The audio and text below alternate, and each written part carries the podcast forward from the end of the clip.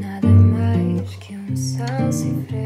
Não é mesmo nada mais que um. Já está? Tá, não está?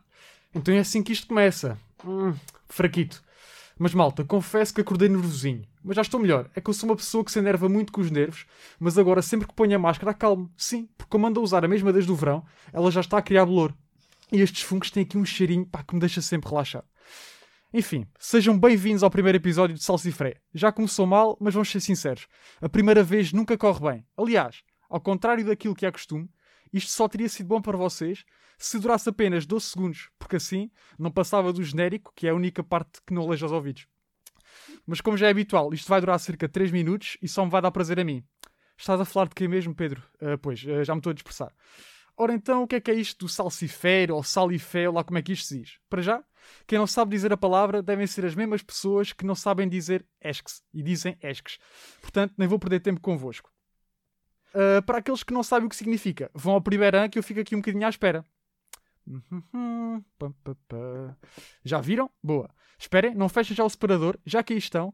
Confirmem que menage significa vida de um casal. Sim, ouviram bem. Menage, aquilo que é considerado a fantasia sexual de muitos, é na verdade vida doméstica e constitui família. De repente, a fantasia ficou ainda mais inalcançável, não foi? Mas assim, quando quiserem pimentar a vossa relação, mas estão reticentes em sugerir ao vosso parceiro, ao vosso cônjuge, esse vosso fetiche, se pela reação do vosso cônjuge perceberem que aquilo não foi bem aceito, têm como se esquivar.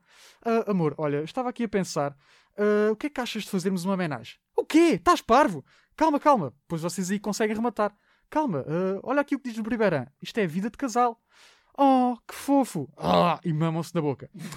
e depois não digam que comigo não aprendem nada. Aliás, até aproveito para lançar aqui um movimento. Ah, Francisco, Francisca, vocês têm cônjuges, têm namorado, namorado, o que quer que seja? Não. É uma situação complicada. É uma Pronto, situação. complicado. É uma situação complicada. mas a vida, a vida há de vos sorrir quando arranjarem, se não, peço também a, a todos os ouvintes para quando se declararem aos vossos namorados, namoradas, aos vossos cônjuges, em vez de dizerem que o amam e querem ficar juntos para o resto da vida, digam: Eu quero fazer uma homenagem contigo para o resto da vida. Aquele story com o GIF a dizer Love you, não. Hashtag Eu quero fazer uma homenagem contigo para o resto da vida. AMT Ruth escrito na parte de trás do pavilhão da escola. Não! Eu quero ver frase Menage só contigo, Ruth. Quero ver esta frase espalhada em todo o lado. Quero fazer uma homenagem contigo para o resto da vida. Vamos partilhar a mensagem. Je suis menage. Mas se não explicarem bem o conceito ao vosso cônjuge, o mais provável é ficarem a fazer menage sozinhos. Mas fazem-me esse favor, não fazem? Vamos espalhar esta frase, ah, pá, porque eu sinto que precisávamos de maneiras mais originais de dizermos às pessoas que gostamos delas. No fundo, eu sou um poeta, não é? Mas pronto, sei que isto só não vai para a frente porque isto vai ter tantos ouvintes como o número de pessoas que acham que eu sou um rapaz bonito e que é um desperdício estar solteiro. Apenas uma das minhas duas avós. Portanto, se até lá ela não apanhar Covid, volto para a semana para vos chatear. Adeus e um beijinho onde bem entenderem.